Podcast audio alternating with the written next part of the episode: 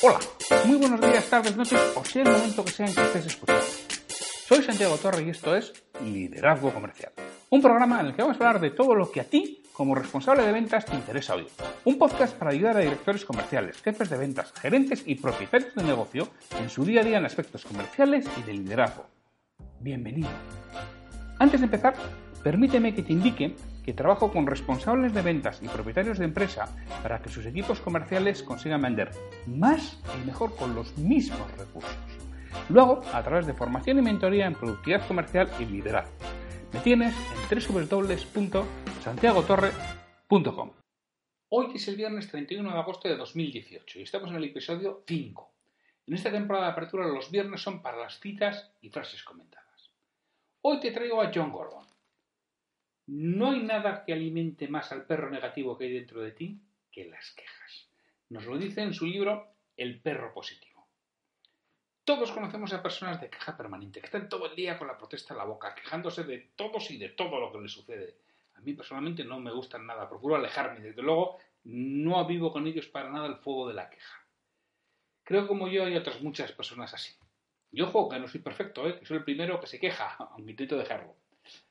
En el momento en que me doy cuenta de mi queja, modifico mi conducta. Quejarse vale de poco.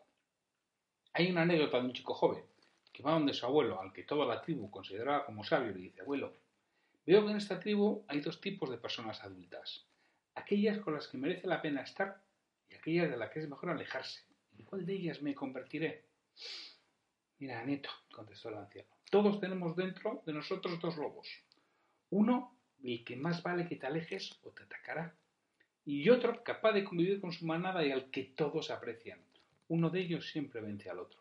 Sí, abuelo, pero en mi caso, ¿qué lobo ganará cuando sea mayor? Hijo, ganará al que más alimentes. Si quieres dejar de quejarte, alimenta al perro que no protesta, no al que lo hace. ¿Cómo alimento a cada uno? Te puede estar preguntando. Al perro negativo lo alimentas cada vez que niegas que tú hagas algo que haces. Esto es, no tomes responsabilidad por tus acciones. Que eches la culpa a otros de lo que te sucede. Que hay mucha gente que la culpa es siempre de los de alrededor, de su padre, de su madre, de su pareja, de su jefe, del presidente del gobierno. Bueno, vale, de ese sí puede ser. Pero del resto, no. Cuando echas la culpa a las circunstancias, es que llueve, es que hace frío, es que hace calor, es que la crisis.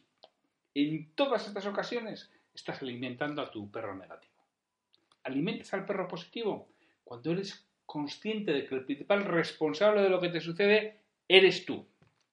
Tienes claro lo que quieres obtener y haces lo que está en tu mano para conseguirlo. Ante una situación que no nos gusta, tengo las siguientes cinco posibles actuaciones. La primera es negar la evidencia y buscar excusas. Esto es negar que a mí me sucede. La segunda es esperar que otro me resuelva el problema. La tercera, esperar que el problema se resuelva solo. La cuarta, aceptarlo como parte de mi vida. Y la quinta es luchar por resolverlo. Mira, hay que ser suficientemente ambicioso para luchar contra aquello que no nos gusta. Realista como para saber aceptar algo que no se puede cambiar. Y sobre todo sabio para ver la diferencia entre lo primero y lo segundo.